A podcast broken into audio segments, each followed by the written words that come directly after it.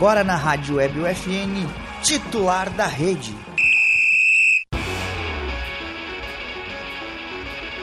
Olá, ouvintes da Rádio Web UFN, sejam todos muito bem-vindos a mais uma edição do Titular da Rede, programa de esportes que toda semana leva até você novidades e atualizações sobre esporte com foco local. O programa conta com a produção e apresentação dos acadêmicos de jornalismo da Universidade Franciscana, tem a supervisão e a produção de novo, né? Tem a supervisão do professor e jornalista Bebeto Badic. É, na central técnica, nossos dois craques, Clenilson Oliveira e Alan Carrion, que daqui a pouco vai estar aqui dando os palpites furados dele. Eu sou o Lucas Acosta. Eu sou a Luísa Maicá. Sou o Tomás Ortiz. E o Alan, que vai vir daqui a pouquinho. Vem, Alan, senta aí com a gente. É, hoje a gente não tem muita coisa para falar, mas foi movimentado o final de semana em Santa Maria. É, teve a final do A1, né, Luiz, que a gente tava lá.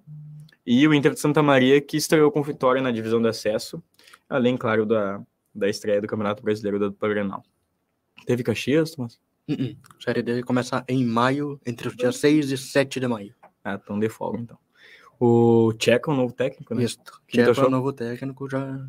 Às 11h30 ele foi apresentado, aliás. O que, que tu achou do Tcheco? Uh, não gostei que o Thiago tinha saído, mas aposto, eu creio que ele vai dar certo, espero.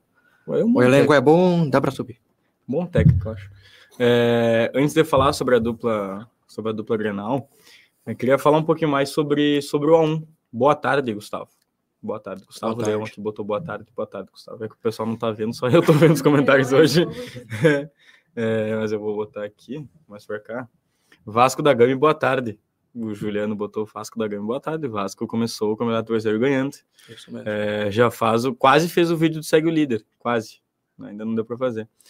Mas falando sobre o A1 agora, é, eu e a Luísa e a Ari, Ariane Machado, estivemos lá durante toda a semana, desde terça-feira. Das 8 da manhã às Das 8 da manhã, às quinta-feira a gente foi das 8 e meia da manhã às 11 horas da noite lá.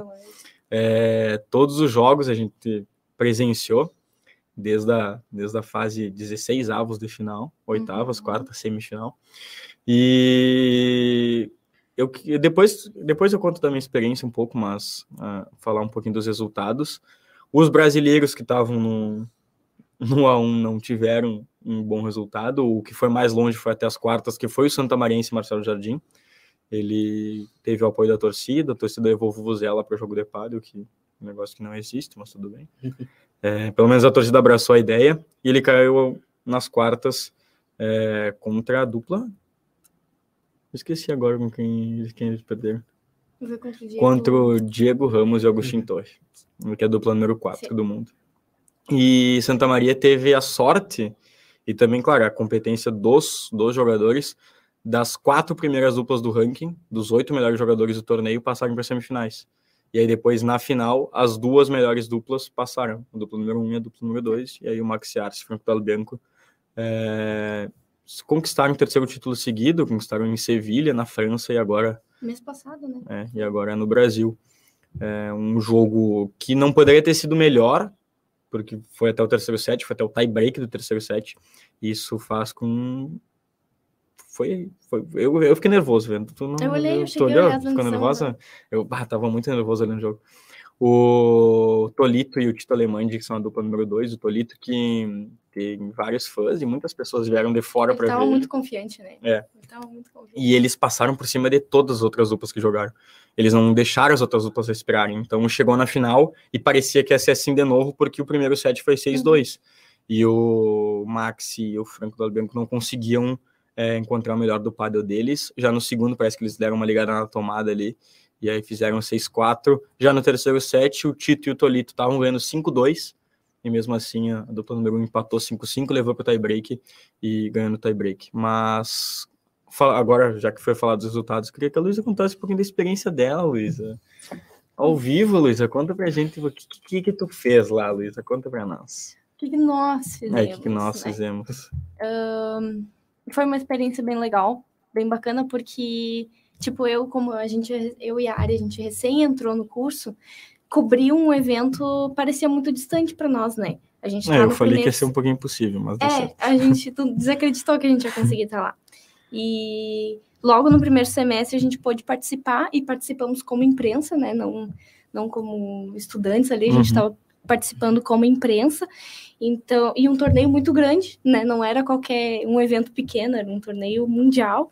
E então foi importante para trazer certeza tanto para mim e acredito quanto para a Ari também, para a gente ter certeza que era isso que a gente queria. Também a gente conseguiu aprender bastante, né? E sentir um pouquinho do sabor do que é ser jornalista, com as correrias da entrevista, correr para tirar foto, correr ah, é para produzir matéria. É complicado. Os perrengues do ao vivo também. É, o, o que acontece, contando um pouquinho dos bastidores para o pessoal, é, desde que a gente chegou lá, a gente não sabia muito como ia funcionar, né, Luiz? Hum. Então a gente não sabia onde é que a gente poder transitar, onde é que a gente ia poder. Porque a gente achava que era uma coisa bem pequena, é, né? Que a gente não ia poder. É que a gente ia ficar na arquibancada é, e era isso. Graça, só isso. É, e só para contextualizar, a gente já contextualizou aqui para vocês, mas é, é a primeira vez que esse torneio está no Brasil. Então é um, é um evento gigantesco. E vai aí, parar logo em Santa Maria. Sim, né? que reúne ali a elite do, do pádel mundial. E então é é, é, muito louco pensar que a gente chega lá, a gente entra como imprensa e a gente tem acesso a, tudo. a tudo. Então, até o camarote, até é. os salgadinhos lá que a gente podia comer. Então, é, é, muito, é muito legal pensar nisso. E o, o que mais me, me deixou assim, tipo, me, de, que é destaque para mim, uhum. assim, é como os jogadores foram acessíveis com a gente. Eu acho que isso foi uma das, das coisas que a gente precisa destacar. A Márcia comentou aí, as oportunidades que a UFN proporciona aos é acadêmicos são demais. Parabéns pela cobertura, pessoal. Muito obrigado. É, obrigado. tipo, eles, os jogadores nos trataram com a mesma importância do que qualquer outra imprensa que, que tava ali, né? Uhum. Não, não, só porque a gente é, era da faculdade. É, assim. Qualquer outra imprensa, né? Eu queria só destacar aqui, o que o titular da rede fez no A1, ninguém outra ninguém outro, nenhum outro veículo de comunicação fez. O jeito que o titular da rede cobriu o A1, nenhum outro veículo cobriu.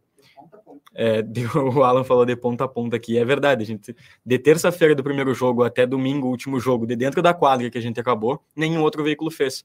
É, o Curtapado, que a gente conheceu lá, é. faz um baita trabalho, mas eles têm um objetivo diferente do nosso. Isso. Como a gente conversou com a, com a Ana, com a, com a Carla, é, com a Ana, ela que é a, a uma das administradoras do Curta Paddle, eles têm o objetivo de passar um pouco com, com humor para o pessoal, né? De uma forma mais leve. Sim. E a gente já não, a gente tem o, a, o, o objetivo de passar informação.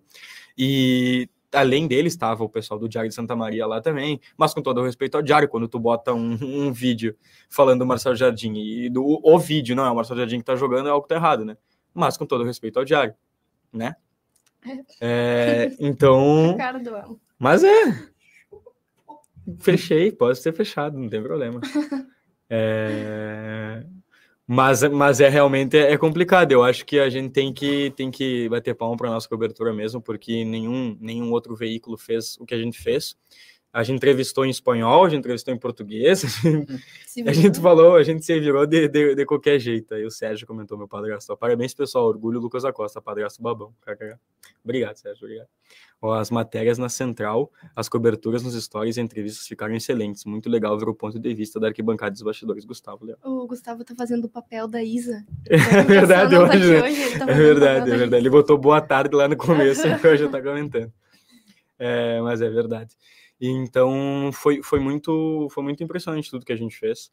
É, para mim, pelo menos, a, a Luísa passou a visão dela, né? Para mim foi foi assim uma experiência incrível porque eu sou um apaixonado pelo esporte, eu sou um apaixonado por pádel, eu já joguei pádel, claro, de brincadeira, não, já fiz treinei, fiz cobrir, aula. transmitir, é, tá mais mas... acostumado na parte do futebol, né? Pois é, mas é, e essas pessoas, esses jogadores, eu via pelo YouTube, eu via pela TV, Sim. entendeu? Alguns deles eu acompanho. Alguns deles eu sigo no Instagram, então, tipo, chegar lá, poder conversar com eles, poder ver eles de perto, poder ver que é um esporte totalmente diferente. O que vocês acham que vocês jogam de brincadeira com, com os amigos? É um esporte totalmente diferente do que eles jogam profissionalmente. É, então... tanto que um da, um, uma pessoa que a gente entrevistou nas arquibancadas comentou uhum. isso, de que ele joga pádel amador e ele falou, bah, eu tô, vim aqui assistir, parece que é um outro esporte, totalmente uhum. diferente do que a gente joga. É, o, bastante gente veio, veio de longe, como eu falei, né, a gente entrevistou um, um, um cara de Santos, que, que tava lá, é, que foi só para ver o Tolito, uhum. e conseguiu a camisa autografada do Tolito, conseguiu a foto com o Tolito. É, é, teve gente de São Paulo, de, de, de vários outros Santa lugares, Catarina. Santa Catarina é, que passaram todos os dias lá, o pessoal da Concórdia que a gente entrevistou. Uhum. E, e, Bah, sim, é, é, foi, uma, foi uma experiência bem, bem incrível, assim, para mim, e eu acho que para vocês também. Então, E digo pela área, porque eu tenho certeza É, não, óbvio. foi. E só para deixar que tá lá no, no, no Instagram do titular da rede, tem duas entrevistas lá. Hoje de noite a gente vai postar o último conteúdo do A1, Uhum. finalmente o último conteúdo do A1. Eu sei que o pessoal não aguenta mais, Mas, mas, é, mas a gente tem que fazer igual. Então hoje sai a entrevista com o Diego Calegari, ele que é o proprietário do Cesla, quase o dono do evento. É, basicamente isso, tudo. é, que foi ele que promoveu, foi ele que trouxe o A1 para cá, e ele fala ali como é que, como é que surgiu essa ideia e como é que foi viável trazer é, o A1 para Santa Maria. Então, hoje de noite vai sair lá no, no Instagram do titular da rede. Já tem entrevista com o Marcelo Jardim, que é o Santa Marense que jogou A1 e foi até os quartas, com o Rafael de Vério, que é o jornalista da, da RBS, e da Atlântida, que, que falou com a gente também sobre a, a relação dele com o Padel. Muito legal a Muito entrevista com ele, ele foi muito atencioso com a gente. E a gente bateu a marca dos 400 seguidores, já passou um pouquinho ali dos 400, 400 e pouco, e chegamos, é, alcançamos mais de 6 mil contas nesse, nesse último mês. aham. E... Não, e só nessa semana também, né? No Instagram do titular, essa semana alcançou muita gente. Pois é. Que nem seguia até. Sim, muito. Teve É, bastante ao, o esse... titular da rede. Hã? Viva o titular da rede. Pois é, é, não, por isso eu acho que é, é impressionante porque ah, os primeiros stories tinham mais de 100 pessoas que não tinham, que não seguiam o titular, Mas que estavam vendo olhando, os sabe? stories. Então, se pelo menos 25 pessoas tivessem seguido, É, já seria já bom. ia- É, o Ian comentou aí espanhol forte do Lucas. Obrigado, Ian. Eu, É que tentei, ele vem da fronteira, né? é, eu vim da ele tá fronteira, acostumado. então eu tentei, eu tentei falar meu portunhol ali. Mas sabe que eles eram muito acessíveis por conta disso. Eu chegava falando em. Eu che- perguntava se eles, Eles entendiam português e eles falavam assim. Eu entendo mais ou menos. Aí eu falava, tá, vou tentar falar espanhol. Falava espanhol, eu falava, ó, se vocês não entenderem, eu dou um jeito de falar. Aham. Aí eles, não, beleza, tô entendendo tudo. Aí, tipo, seguia assim, na entrevista eu tinha que falar espanhol porque era, é, é, que era mais fácil falar com eles. Mas, mas muito legal, muito legal mesmo essa, essa parte de falar espanhol. Eu acho que é a primeira vez que eu, que eu, tinha, que, que é, eu tive que falar foi- espanhol com o pessoal. É, então sigam lá titular da rede, tá lá todas as, todos os conteúdos. A maioria das coisas foi nos stories, Uhum. então o pessoal não vai ver, porque já foi 24 horas. Mas vai fazer o TikTok lá? Vou, vou fazer. Já tá pronto, na real. Já tá a gente só pronto? tem- Então... A gente só tá deixando passar um pouquinho, né? Pra não É, ficar pra muito não- padel, padel, padel. É. Então depois a gente posta lá também no- nas redes sociais do titular da rede, do curso de jornalismo Um e, pouquinho do que. e outras um pouco, é, exatamente, as entrevistas, um pouco do jogo, é, o comentário do Fernando aí. criar um, um destaques no Insta. só É verdade, eu coisas. pensei nisso também. Aí vai Depois ficar lá salvo. isso É. daí.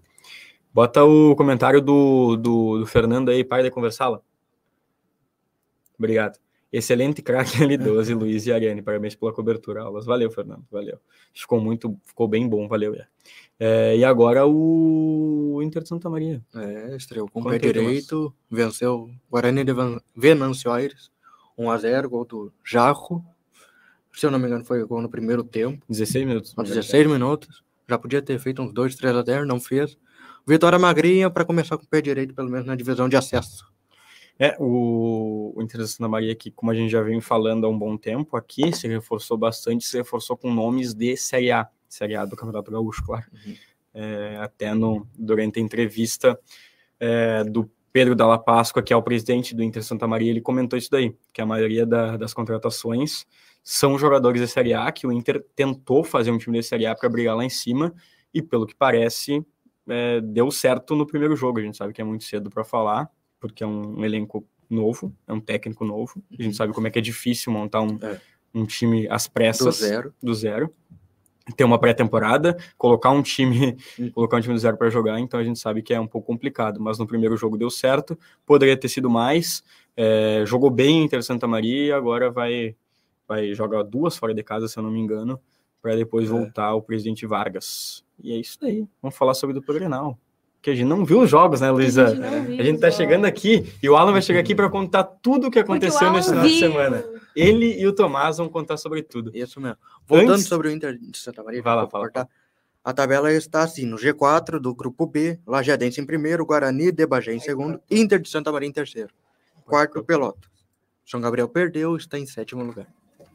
Vamos lá falar sobre o Brasileirão? Antes, eu quero só destacar a entrevista com o Eric, que eu sei que a gente não falou no, no titular da rede passado, e foi uma entrevista muito legal. Ele é ex-jogador do Inter, hoje no Al-Ain, e ele contou várias coisas sobre a vida dele, né? E foi uma entrevista que ele contou mais do, da, do lado humano dele, é, como é que ele lidou com. É o Menezes, né? Uh, mano, tá, tu entendeu? É, só estar sem microfone.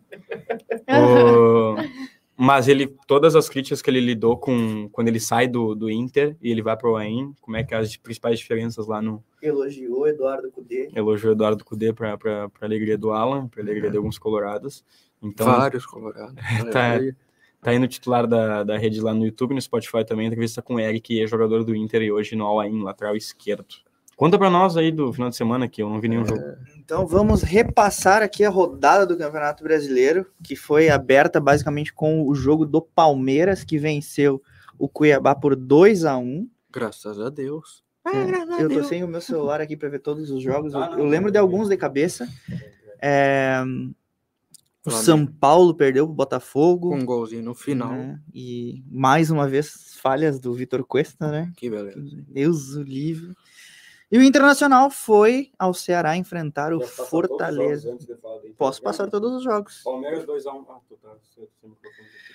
O Fluminense, imparável Fluminense do Fernando Diniz, aplicou sonoros 3 a 1 no América Mineiro, dentro da casa do América Mineiro, né? 3 a 0 O Com- Bragantino venceu o Bahia por 2 a 1 teve gol do Eduardo Sacha. Olha só. Atlético Paranaense confirmando boa fase 2 a 0 fazendo a alegria do meu cartola, porque o Pedro Henrique, zagueiro, fez o gol. Como eu falei, o Internacional foi até o Ceará enfrentar o Fortaleza, empate 1 a 1 A surpresa da rodada, né? Atlético Mineiro 1, Vasco 2, né? Eduardo Cudê pressionado. Na volta do Cruzeiro, a Série A tivemos começou na volta do, do Cruzeiro, a Série A, a derrota do, do Azul de Minas, do maior de Minas, 2 a 1 para o Corinthians.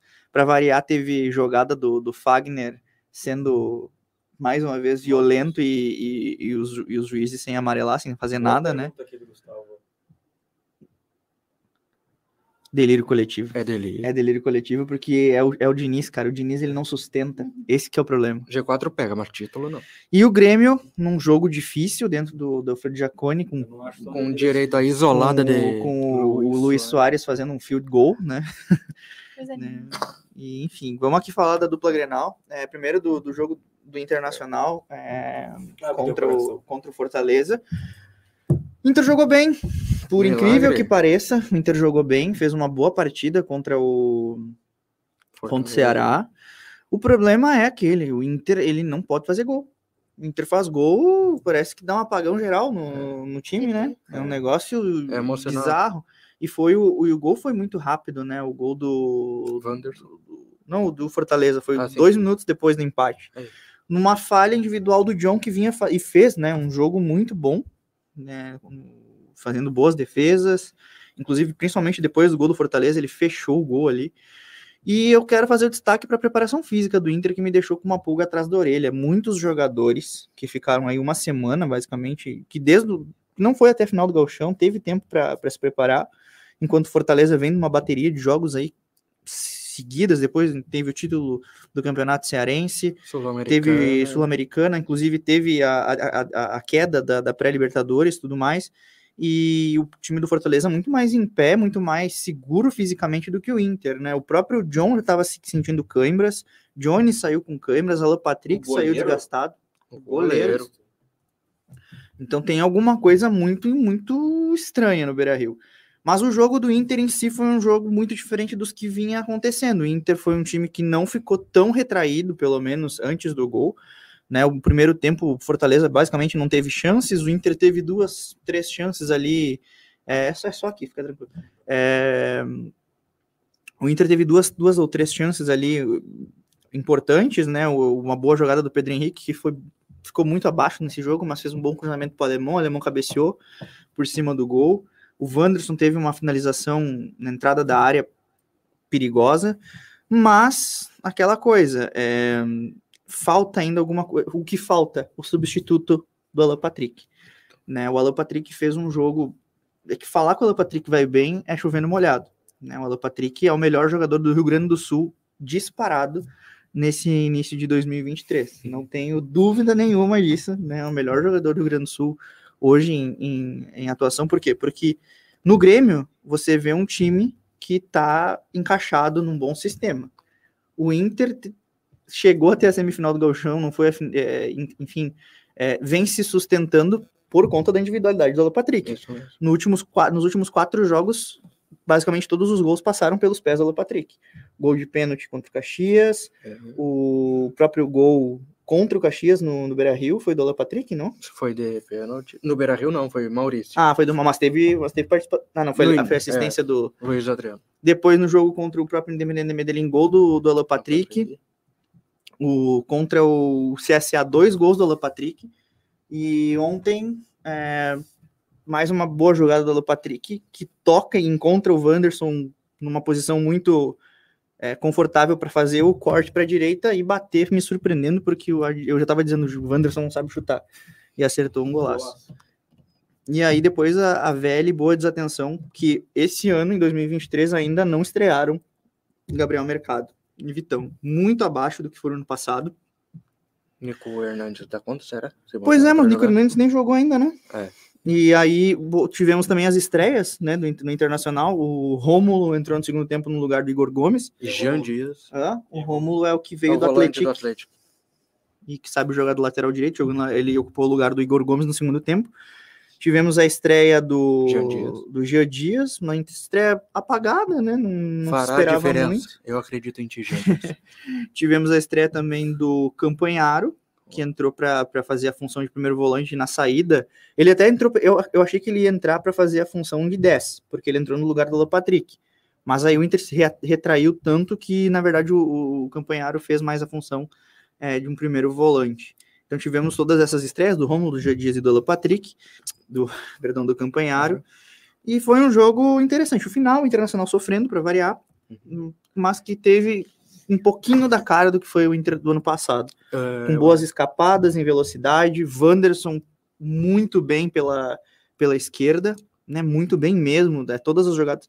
Só que volto a dizer, eu acho que não tá dando muito certo jogar, jogar com o Pedro Henrique e Wanderson, não porque o esquema não seja bom, mas porque o, eu acho que eles são jogadores da mesma posição. É. O Pedro Henrique já são de mesma função. É, daí... E ele rende muito mais na esquerda do que pela direita, Pedro é. Henrique. Então, vejo dessa forma. É, eu gostaria de dar uma. Quer tirar alguém? Pedro Henrique ou Wanderson?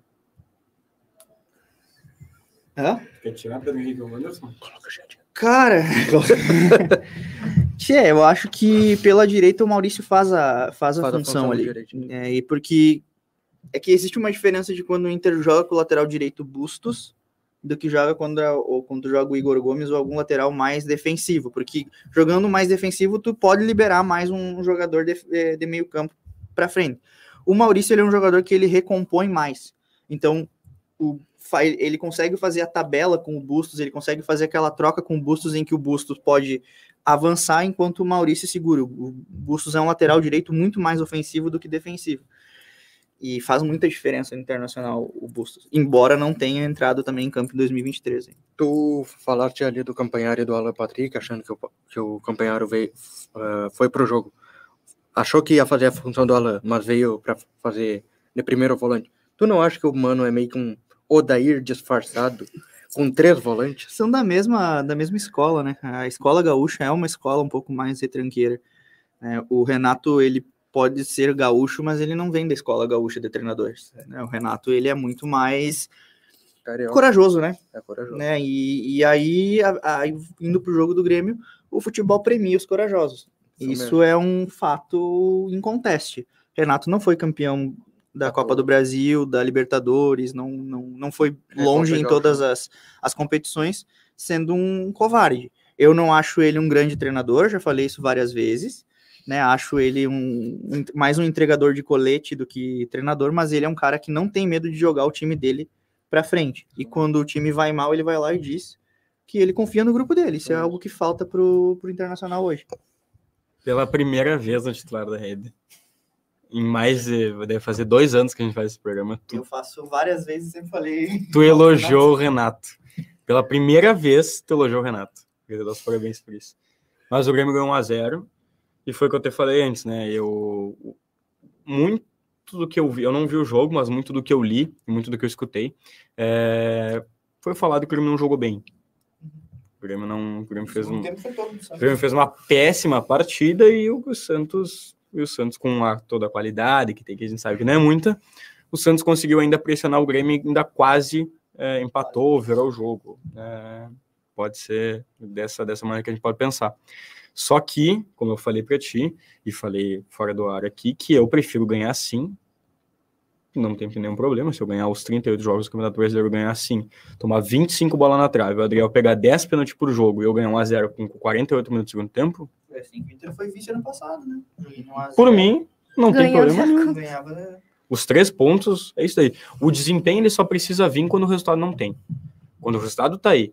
O Grêmio até agora, ele faz um bom 2023. Muito Sim, melhor do que esperado. né? Sim, muito melhor do que esperado. E até eu acho que em termos de desempenho.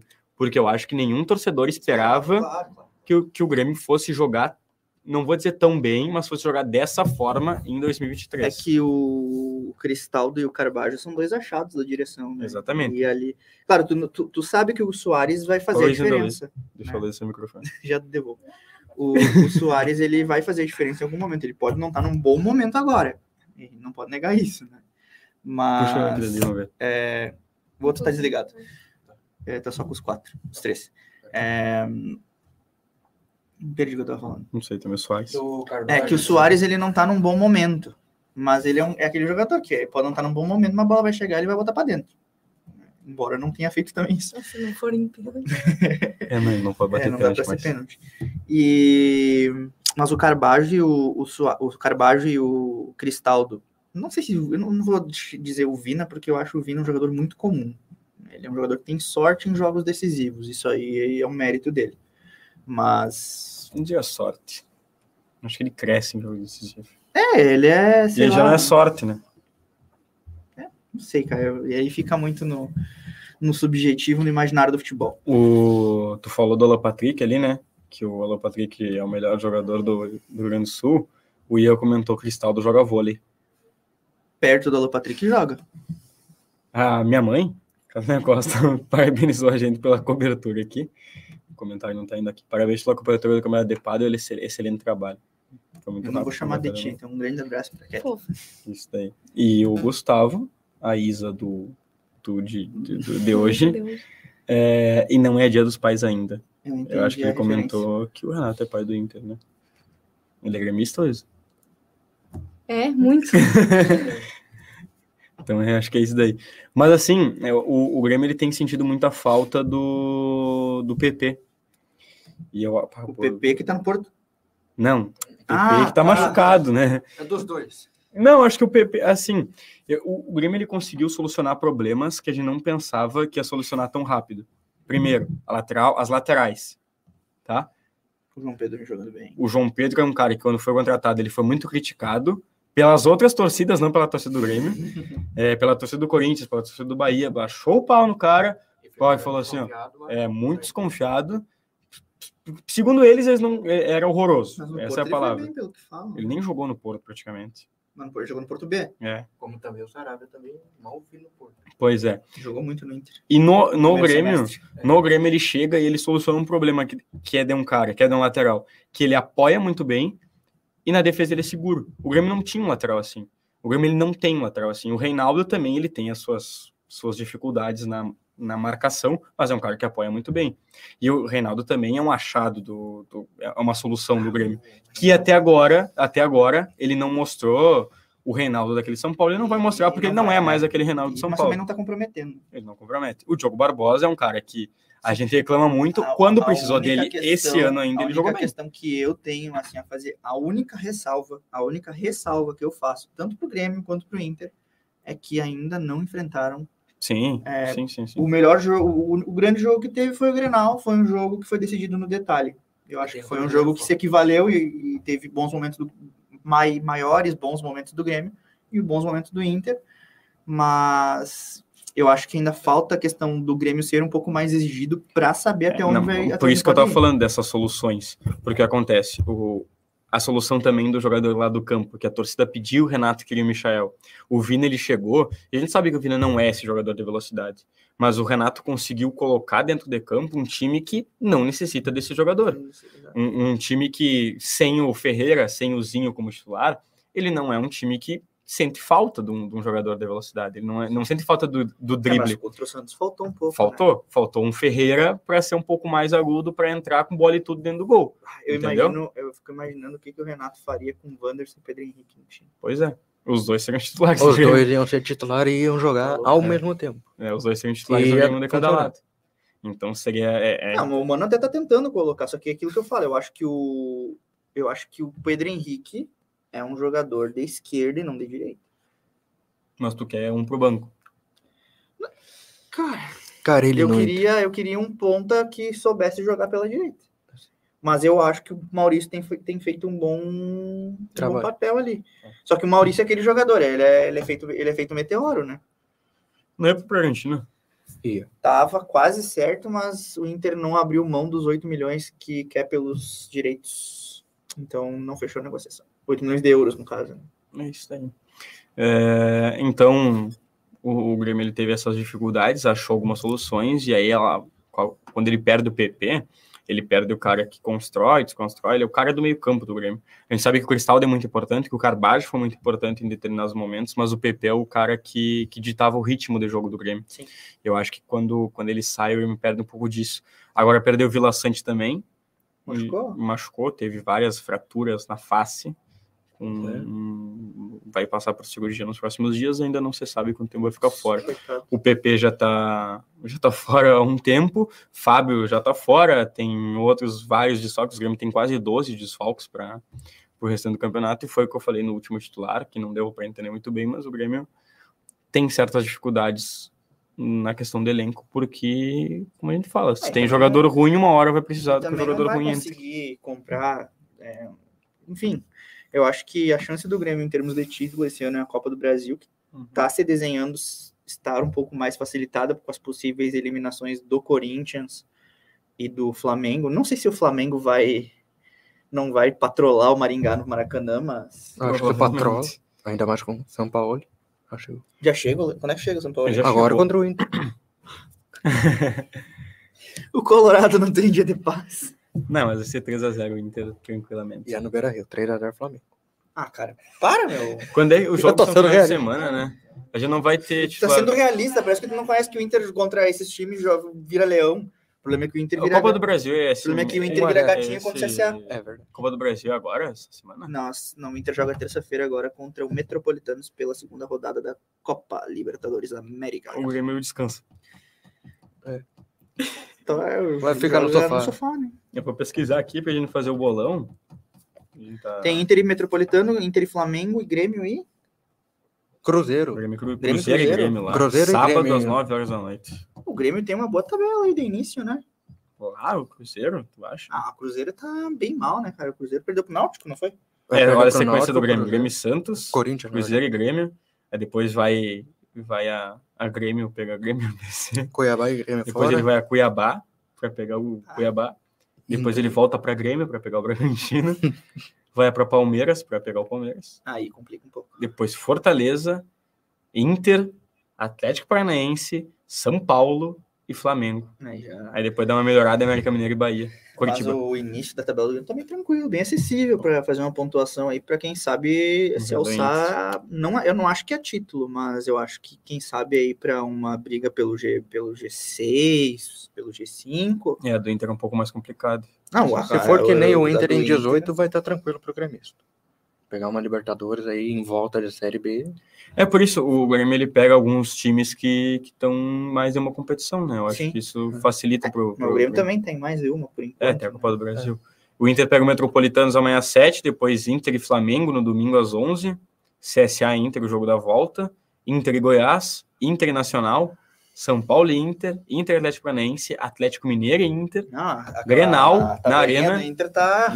Metropolitanos e Tenso. Inter, e aí depois dá uma melhorada com Inter e Bahia em casa. É uma melhorada Olha, entre aspas. Lá no porque dia o- 28 de maio. Porque o Inter jogando contra times de menor expressão, a gente já sabe o que, que tem Posso ser, a ser bem realista para o Maio Colorado? Seja, Contra o Nacional, ganha. Meu em de casa? vista, Em casa. O São o- Paulo, o. O ganha. vai ganhar as duas nacional. Paranaense, ganha.